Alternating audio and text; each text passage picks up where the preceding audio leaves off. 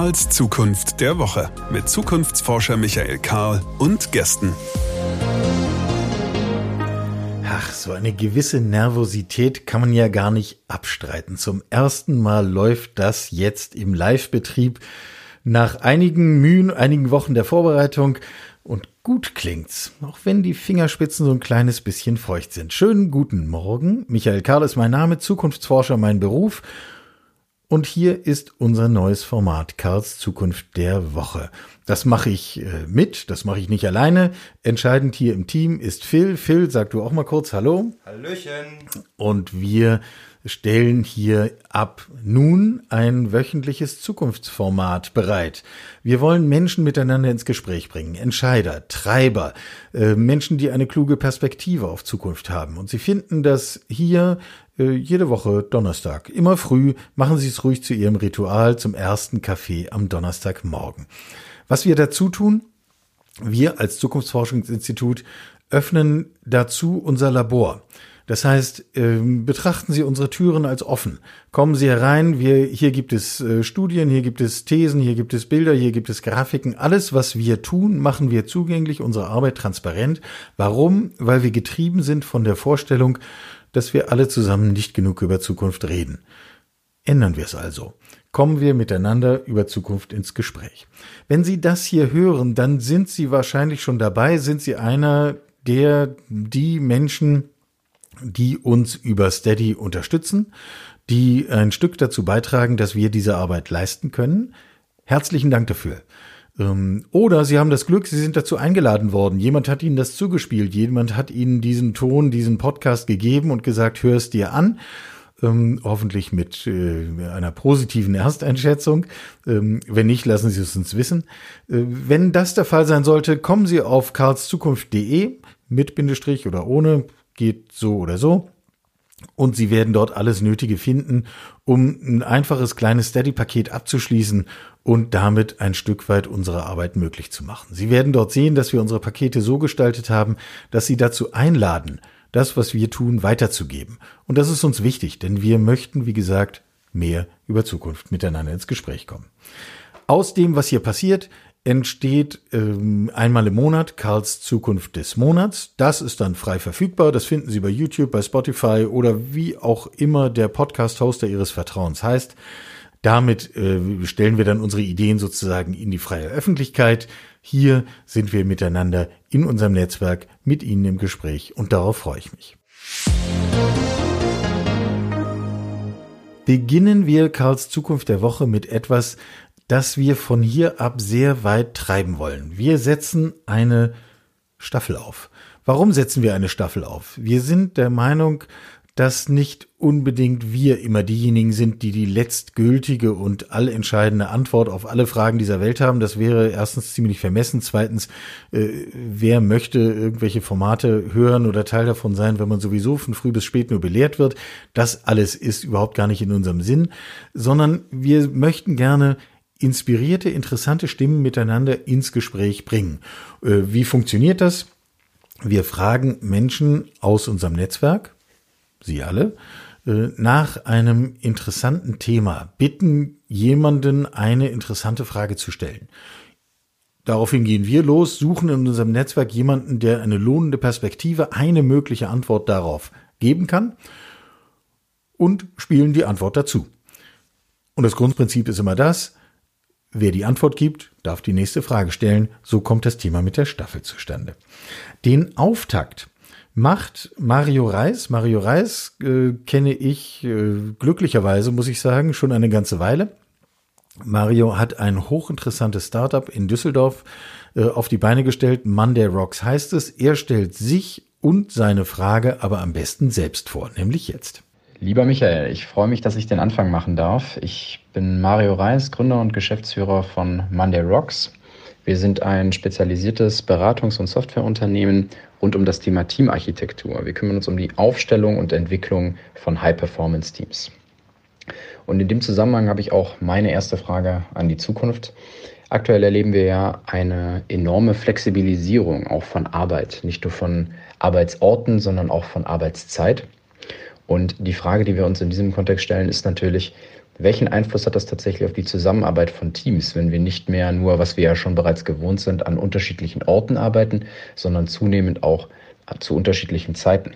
Ähm, wenn also die Präsenzzeit, die gemeinsame Zeit, die wir uns, uns mit einem Thema beschäftigen, ähm, nicht mehr identisch ist. Spannende Frage, logischerweise auch vor dem Hintergrund dessen, was wir alle in unterschiedlichen Kontexten ähm, mit dem Stichwort Corona in diesen Tagen erleben. Bei der Suche nach einer Antwort sind wir relativ schnell zum Thema Sport gekommen und der Frage, wie stelle ich eigentlich aus lauter Individuen, die zu unterschiedlichen Zeiten unterschiedliche Ideen haben, hinterher etwas zusammen, was auf dem Platz total Sinn macht und dort erfolgreich ist. Eine spannende Figur dafür ist Stefan Kermers, der ist nicht nur Jurist, Volljurist, ähm, sondern war auch eine ganze Weile Trainer der deutschen Herren-Hockey-Nationalmannschaft und hat insofern ganz praktisch mit High-Performance-Teams zu tun gehabt und kümmert sich inzwischen genau um diese Frage, wie kann ich eigentlich aus wenig hohe Performance ziehen? Vielleicht nicht nur aus wenig, sondern vielleicht mal auch aus viel, auch gut möglich, aber jedenfalls mit dem Ziel hoher Performance. Seine Einschätzung zu Marius Frage ist folgende. Grundsätzlich sollte immer der Blick auf den Markt bewahrt bleiben.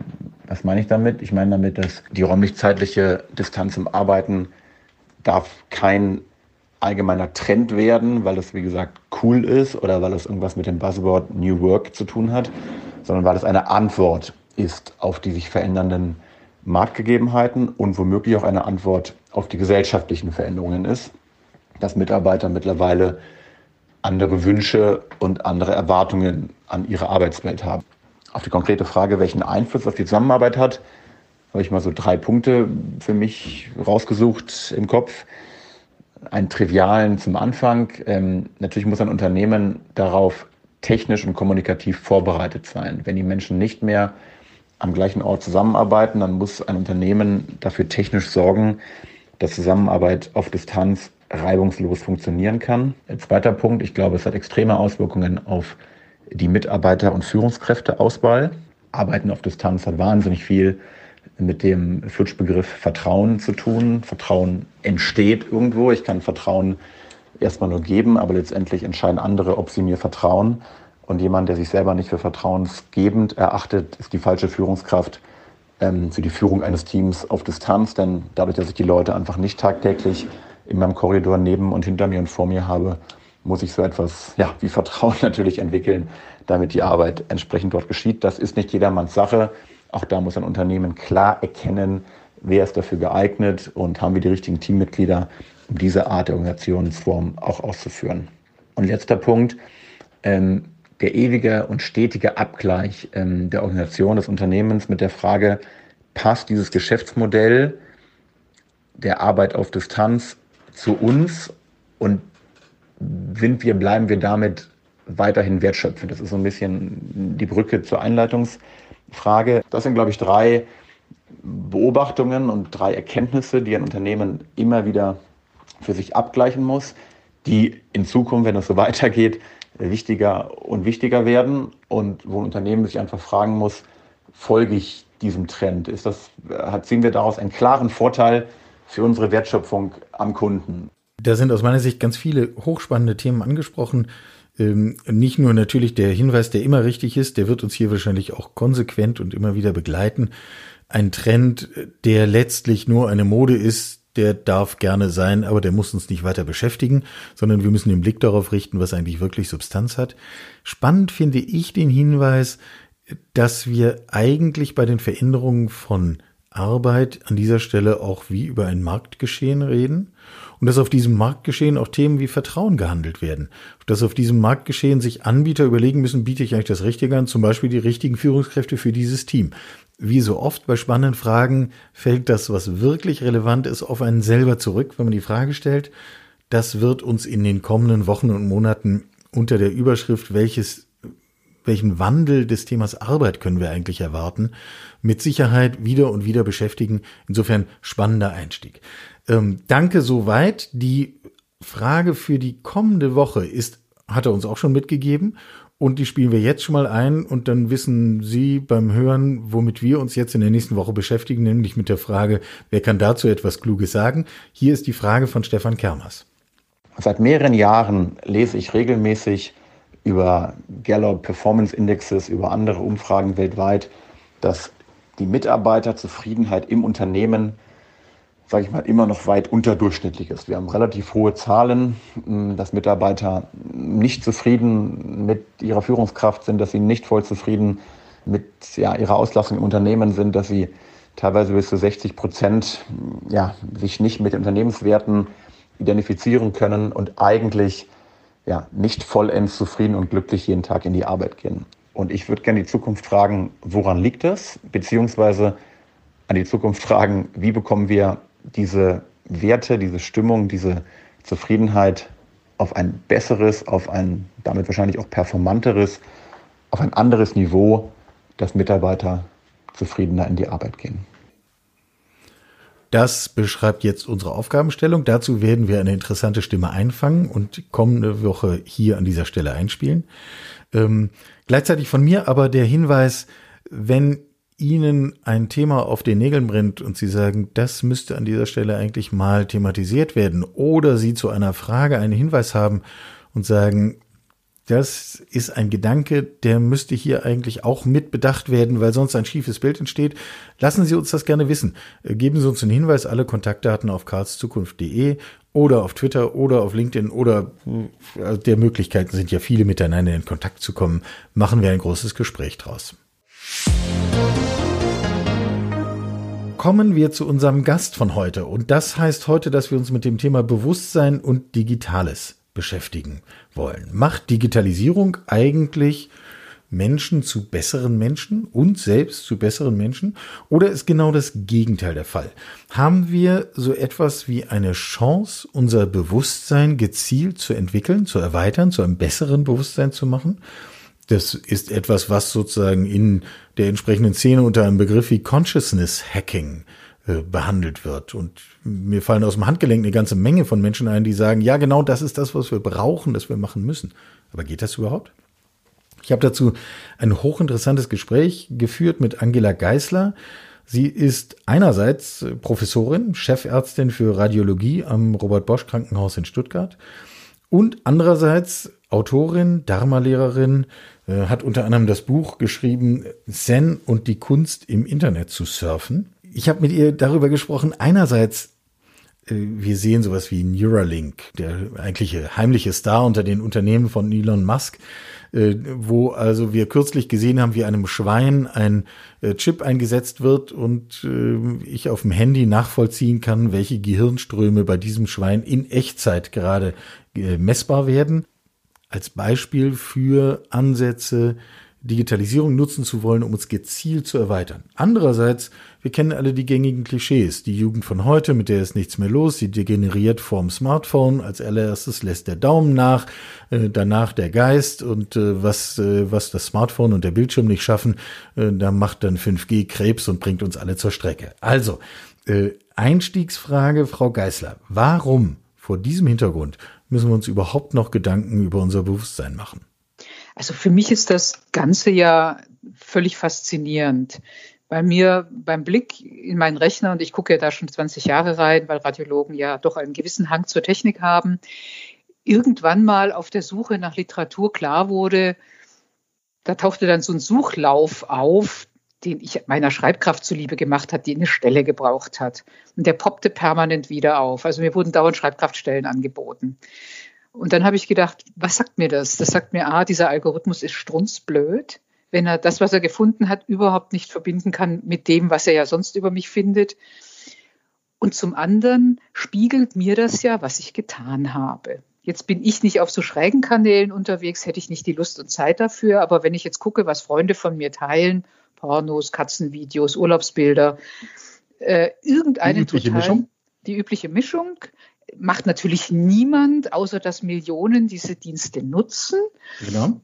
Dann sagt das ja viel mehr über mich. Ich würde ja nie meinem Freund erzählen, dass ich da ganz schräge Videos angucke. Mache ich aber heimlich unter der Bettdecke, also brauche ich ja gar nicht mehr, ich ziehe mich in mein Zimmer zurück. Und das sagt ja was über mich selber aus. Das ist ein Teil von mir, den ich vielleicht auch nicht sehen will. Und das verändert aber mein Bewusstsein, weil dieser Algorithmus, der dann ja mal erkannt mhm. hat, okay, die mhm. will jetzt, sagen wir mal, Katzenvideos. Dann kriege ich immer mehr davon.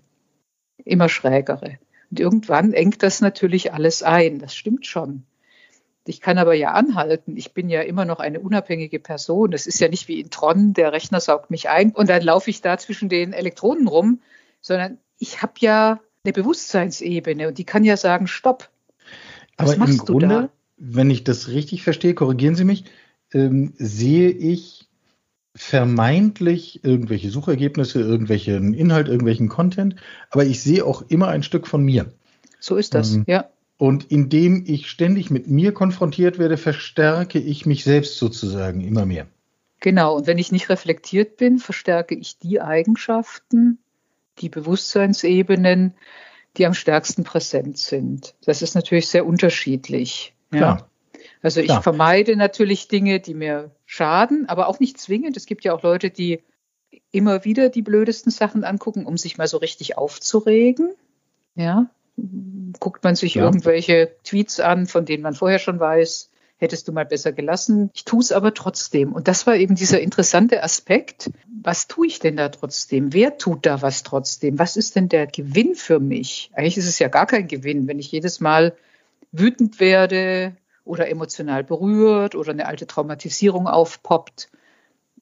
Ist das ein Gewinn? Und dann habe ich gedacht, es ist eigentlich ein Gewinn, wenn ich bereit wäre, mir zu sagen, okay, du guckst dir immer wieder diese, was weiß ich, rechtsradikalen Hassbotschaften an und das ist eigentlich gar nicht dein Ding, weil natürlich Neugierde, die Moritatensänger, die epigenomisch in uns verankert sind, yeah. die auch immer gruselige Sachen erzählt haben, da gibt's ja schon so Ebenen, auf die wir alle anspringen.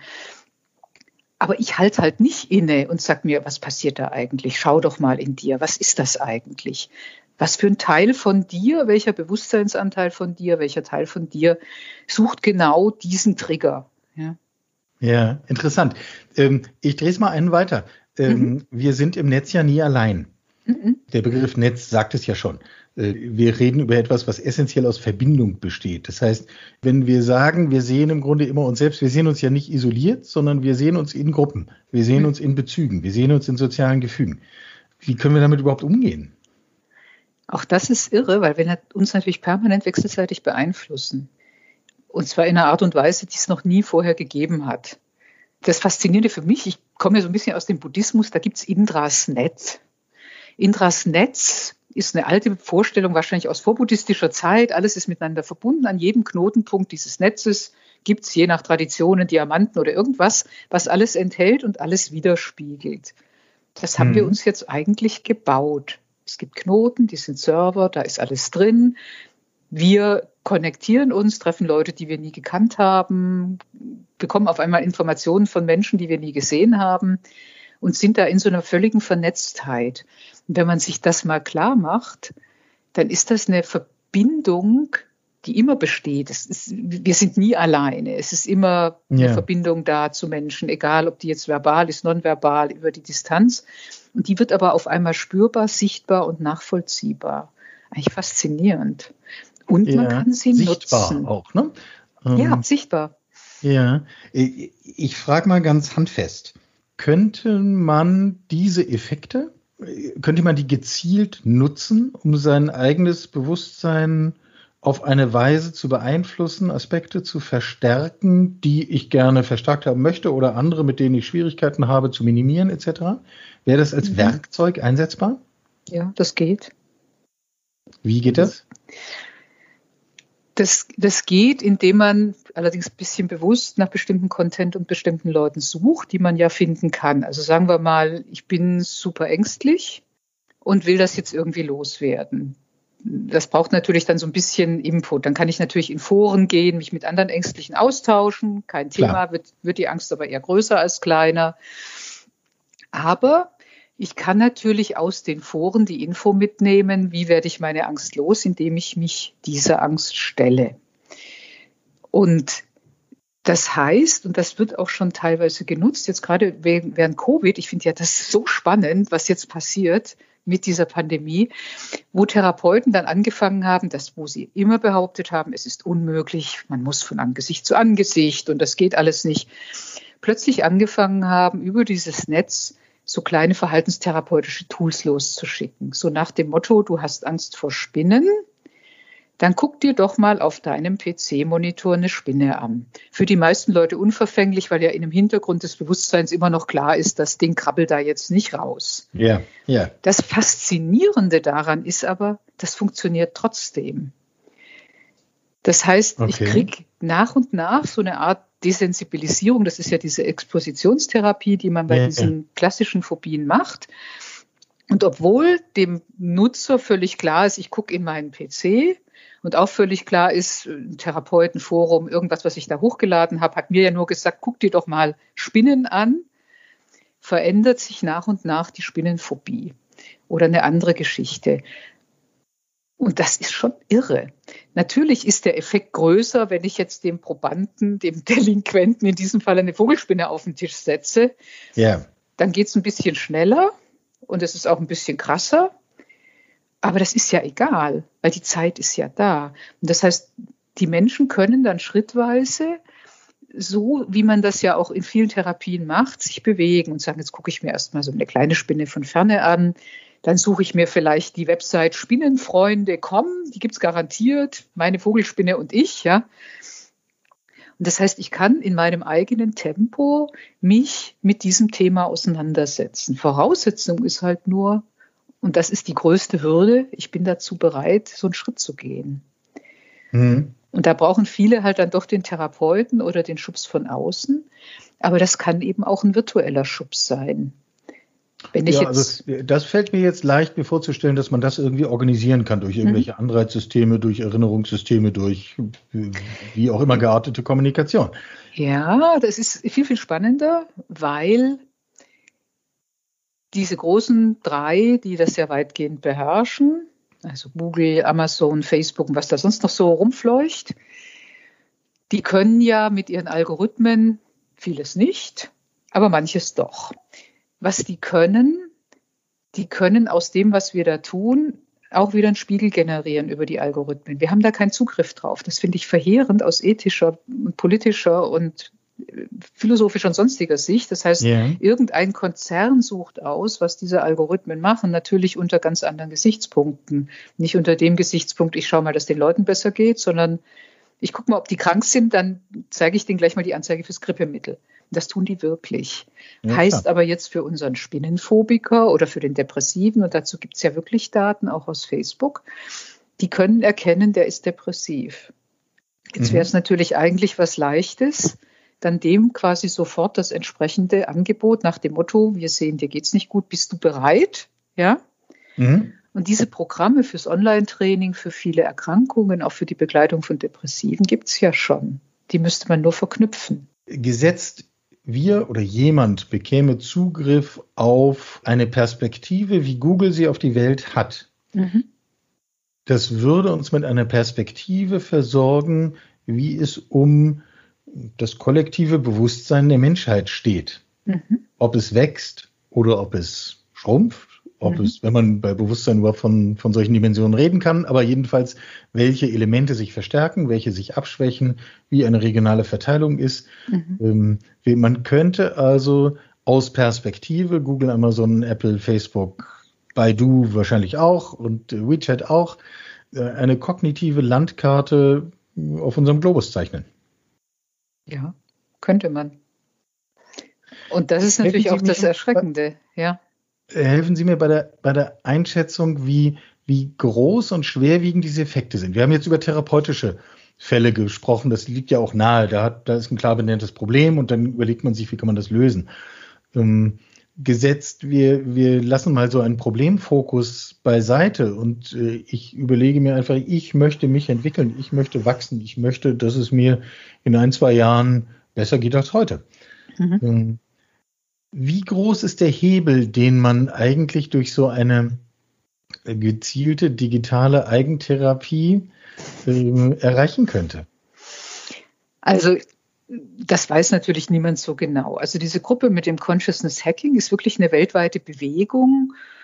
ausgehend von den Leuten in Silicon Valley, die natürlich gesehen haben, was sie da tun und dann überlegt haben, kann man nicht Tools entwickeln, Devices entwickeln, die das pushen.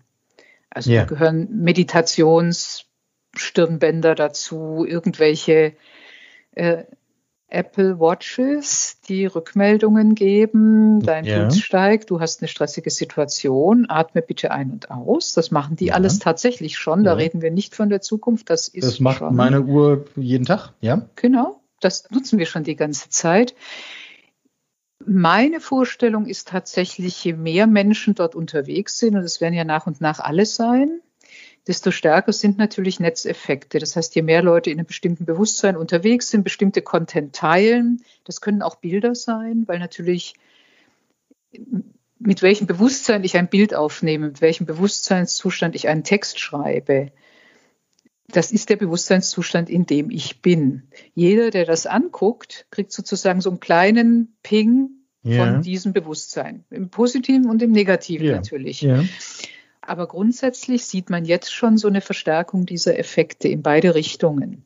Ich denke, der Hebel könnte sehr groß sein. Im idealsten Falle wäre es dann so, dass wirklich ganz viel Bewusstseinsinformation in diesem Netz zirkuliert und alle, die sich damit verbinden, sozusagen in diese Ebene kommen können. Das ist jetzt sehr, sehr beschönigend. Ja. Das heißt, es braucht natürlich trotzdem noch eine gewisse eigene innere Resonanz, damit das funktioniert. Aber grundsätzlich geht das. Und das ist natürlich schon unglaublich. So, so kam ja dieser, dieser Begriff der digitalen Erleuchtung zustande. Also jetzt nicht, weil das Netz dann erleuchtet ist. Also vielleicht ist es das auch, who knows. Aber das ist völlig egal. Frage des Betrachtungswinkels, ja. Ist auch total wurscht.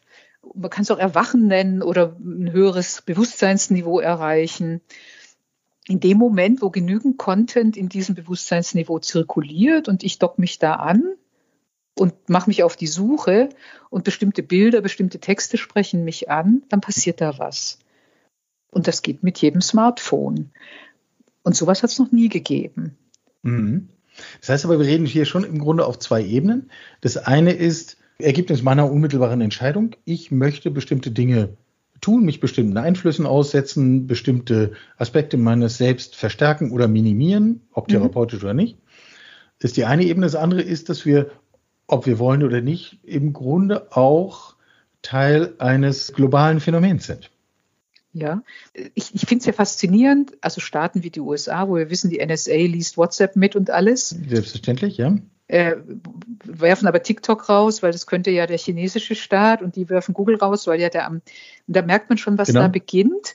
Das heißt, auch wenn die Argumente dort vorgeschoben sind, nationale Sicherheit, das ist gar nicht der Punkt, sondern was man ja macht, man verändert die Grundhaltung einer ganzen Kultur, einer Gesellschaft. Und das, das geht leider natürlich auch in die negative Richtung. Wenn ja. man von sowas sprechen will. Ob's, ja. Das ist ja dann eine Frage des, des eigenen ethischen Koordinatensystems, was ich mhm. dann äh, als positive oder negative Richtung betrachte. So ja. Das würde ich jetzt relativ nüchtern betrachten.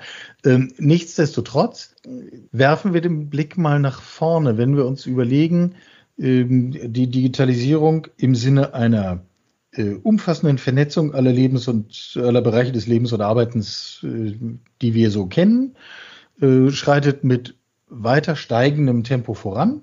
Mhm. Ähm, wir können davon ausgehen, dass der Zeitpunkt, wo im Grunde alles vernetzt ist, mit dem wir irgendwie zu tun haben, gar nicht wahnsinnig fern ist und irgendwann im kommenden Jahrzehnt liegen wird, ähm, wenn er in Teilen nicht ohnehin schon erreicht ist. Ähm, sich also alle diese Effekte, die wir gerade besprochen haben, im Grunde verstärken. Was können wir dann im besten Fall, was wir heute noch nicht können? Das ist eine schwierige Frage. Ich habe mich ja dann mal sehr lange damit auseinandergesetzt, haben wir denn eigentlich einen freien Willen? Ja. Was ja so ein bisschen eine Voraussetzung wäre, zu sagen, ich steige da jetzt aus und mache mein eigenes Ding. Jetzt ist es natürlich naturwissenschaftlich so, wir haben leider keinen freien Willen.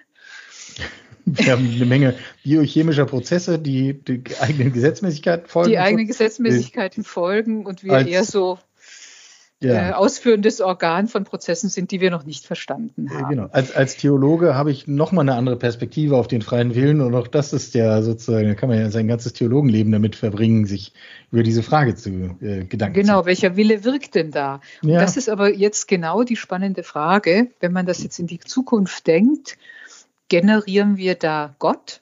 Ja. Würden Sie sagen ja oder nein? Ich sage ja. Okay. Wenn man jetzt sich nicht den älteren Herrn vorstellt, der mit dem Bart im Himmel steht, tun wir, glaube ich, alle nicht. Nein, tun wir alle nicht. Dann ist ja die Frage, was ist denn Gott? Was ist diese höchste spirituelle Ebene? Wie auch immer wir die nennen, das, das kann das Dao sein, die Uressenz, Gott, ja. Und wir fangen jetzt an, eine komplette Spiegelung dieser Schöpfung zu schaffen. Eben im Buddhistischen gibt es das Alaya Vijnana, das ist so eine Bewusstseinsebene, wo alles drin ist. Mhm. Mhm. Und das schaffen wir gerade künstlich. Und das, was da passieren wird, ist eine Verbindung. Und ich hoffe natürlich in eine andere Bewusstseinsebene, mit der wir dann vielleicht tatsächlich mal erreichen können, dass mehr Menschen einsehen, dass Kriege eigentlich grober Unfug sind und viele andere Dinge auch. Ja. Und das wäre für mich die Zukunft. Es kann aber genauso in die andere Richtung swappen. Mhm. Und dann kriege ich eine krasse Beeinflussung von Menschen, ohne dass die das ja merken. Also die, die kaufen ja, im Internet dann Würstchen, ja? Ja, ja, ja. Das finde ich an unserem Gespräch an der wirklich bemerkenswerten Gedanken, dass wir ja im Unterschied zu dem äh, zu dem Narrativ, den wir sonst oft haben. Wir kriegen ja, so wie Sie es analysieren, nicht etwas Fremdes übergestülpt, sondern das, was wir erleben, ist, dass wir einen Teil von uns selbst wiedererkennen, mhm. dass etwas Eigenes verstärkt wird. Und das macht es dann wahrscheinlich auch so schwierig, an dieser Stelle zu unterscheiden. Ja, am Ende sind das immer wir. Dieses, was da flottiert in diesem Netz, ist ja nicht was Artifizielles. Da ist ja kein Alien vorbeigegangen und hat da jetzt Content rein versenkt. Ja sondern ganz egal, was passiert, es sind immer wir selber, es sind Teile von uns, weiterentwickelte Teile, archaische Teile, wilde Teile, das ist alles da drin. Und das heißt, mit jedem Mal, wo ich mich dort verbinde, ob bewusst oder unbewusst, passiert da was. Eine winzige Änderung, ein Shift. Ich kaufe mir auf einmal ein grünes Kleid in der banalsten Variante, was ich sonst nie machen würde. Mhm. Und der andere hat auf einmal eine tiefe Einsicht und sagt, jetzt verstehe ich endlich, was für ein Unsinn, warum soll ich mich mit meinem Nachbar streiten? Ja. ja. Und das passiert aber ohne, dass wir da ganz bewusst sind. Also wir können den Prozess bewusst nutzen, indem wir bewusst sagen, ich gucke in einen Spiegel, ich schaue mir das an, hat natürlich einen größeren Impact. Es kann, es wird aber genauso passieren, wenn ich völlig, ich sag mal, unbewusst lange genug in diesem Kontakt bleibe, passiert auch eine Veränderung. Und das muss eben nicht die totale Verblödung sein also die hm. ja immer konstatiert wird. Nein, nein, überhaupt gar nicht. Ich versuche gerade im, im Geiste durchzudeklinieren, was aus, auf verschiedensten Ebenen daraus als Handlung an, Handlungsanweisung folgen würde, was wir gerade so bereden. Abgesehen davon, dass wir, glaube ich, nicht zum letzten Mal miteinander reden, weil wir müssen hier noch ein paar Dinge vertiefen im Laufe der Zeit. Also äh, zum Beispiel die Frage, was wir jetzt wirklich aus der Pandemie lernen, das schaffen wir jetzt heute nicht mehr. Äh, vielen Dank so weit, sage ich mal. ähm, ich finde, äh, man muss auch mal den großen Gedanken zulassen und ich denke, wir kommen darauf zurück. Insofern vielen Dank. Ja, sehr gerne. Hat großen Spaß gemacht und gerne wieder, um die einzelnen kleinen Puzzlesteinchen, die wir gerade so angeleuchtet haben, vielleicht mal näher zu betrachten. Wer an dieser Stelle mehr lesen möchte von Angela Geisler, der Hinweis auf ihr Buch und ähnliches mehr findet sich selbstverständlich alles unter karlszukunft.de. Erkenntnis der Woche ist auch ein Stichwort, was wir gerne etablieren wollen. Also die kleine Beobachtung im laufenden Geschäft, Dinge, die wir für merkwürdig halten, im eigentlichen Sinne des Wortes, des Merkens würdig. Mir ist dieser Tage, um hier mal einfach einen praktischen Anfang zu machen, mir ist dieser Tage eine äh, merkwürdige Geschichte, ein auf den Tisch geflattert, ein im Grunde völlig belangloser Streit um öffentlichen Nahverkehr in einer westdeutschen Landeshauptstadt. Ähm, auf den zweiten Blick aber offenbart äh, so eine harmlose Geschichte dann doch eine interessante Perspektive auf das, was wir zukünftig erwarten können. Also, holen wir uns kurz ins Bild. Ähm, was ist passiert? Wir reden über die Stadt Wiesbaden. Da gibt es die einen, die sagen, wir brauchen eine neue Straßenbahn, äh, und zwar davon viel. Und die anderen starten eine Bürgerinitiative dagegen und äh, sagen, nein, nein, nein, wir brauchen keine Straßenbahn, wir brauchen Busse. Und übrigens, wir brauchen folgende unterdrückte Technologie. Das hat die westliche Welt nur deswegen nicht vorangebracht, weil man mit der Ölindustrie unter einem äh, unter einer Decke steckt. Äh, es gibt hier für wenige hundert Euro einen Wundermotor aus Österreich und alles, was wir brauchen, ist Wasser, handelsübliches destilliertes Wasser als Treibstoff. Und der Wundermotor ist in der Lage, mehr Energie freizusetzen und für die Fortbewegung zu nutzen, als äh, man am Anfang hineinsteckt. So, äh, das widerspricht natürlich meine Physik, äh, fünfte, sechste, siebte Klasse, glaube ich, Energieerhaltungssatz, äh, die, die, Menge der Energie ist immer gleich. Ähm, dafür muss man jetzt nicht besonders gebildet sein. Trotzdem gelingt es einer solchen Bürgerinitiative, wenn man jetzt mal die Kinder, die des Deutschen nicht mächtigen und die unbeweglich und so weiter abzieht, fast jeden zehnten Bewohner dieser Stadt dazu zu bringen, diese Bürgerinitiative zu unterschreiben fast jeder Zehnte unterschreibt, nein, ich finde, genau hier in Wiesbaden sollten wir uns dafür einsetzen, dass die Gesetze der Physik ausgehebelt werden. Und das halte ich, also neben der offenkundigen, schreienden Absurdität dieses ganzen Vorgangs, halte ich dann doch schon für bemerkenswert. Und wir haben ähm, in einem anderen Kontext mal einige Thesen zum Thema, wie wird eigentlich unsere politische Kommunikation der Zukunft sich gestalten, äh, formuliert. Und äh, sozusagen, wenn wir diese Dinge zusammenbringen, dann kommt, ich werfe mal drei Thesen in den Raum. Auch die stellen wir auf das Portal äh, und bitte kommentieren und diskutieren. Aber wenn das ein Bild für unsere Zukunft ist, dann wäre die erste These, der Unterschied zwischen Fakt und Fake verschwimmt. Oder etwas ausführlicher formuliert, Unterschied zwischen Fakt und Fake verschwimmt bedeutet, machen wir uns vertraut mit einer Welt, in der wir nicht mehr auf ersten Blick werden sagen können, ist das, was mir hier gerade begegnet, jetzt eigentlich Fakt? Oder hat es jemand erdacht, ist es Fake? Aus welchem, welchem Hintergrund auch immer.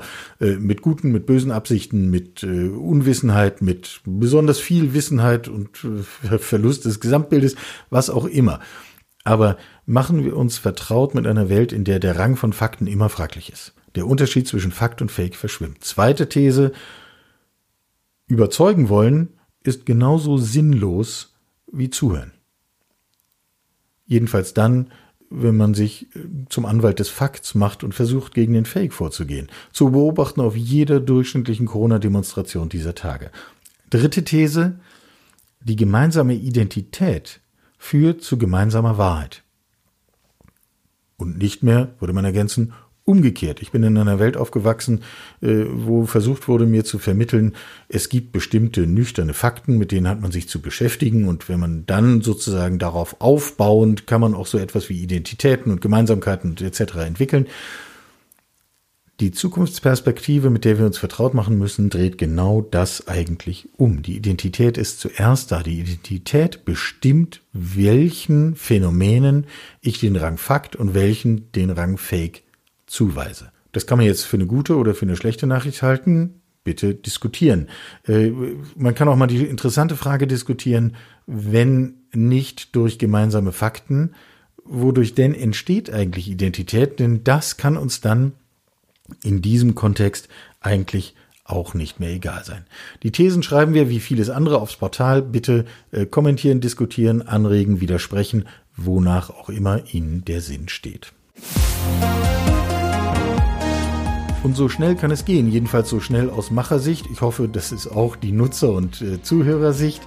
Äh, unsere erste Folge von Karls Zukunft der Woche neigt sich bereits dem Ende entgegen. Was haben wir gemacht? Ähm, wir haben die Zukunftsstaffel eröffnet. Wir haben uns mit Consciousness Hacking beschäftigt und das mit Angela Geisler diskutiert. Und wir haben uns mit dem äh, Thema Fakt und Fake äh, angefangen zu beschäftigen. Alle diese Themen werden uns weiter beschäftigen. Ich wünsche im Namen des gesamten Teams Ihnen eine angenehme Woche. Wohl bekommst der erste Donnerstagmorgen Kaffee oder Freitag oder Samstag oder wann auch immer Sie uns gehört haben. Jedenfalls immer donnerstags gibt es mehr. Wir hören uns nächste Woche wieder.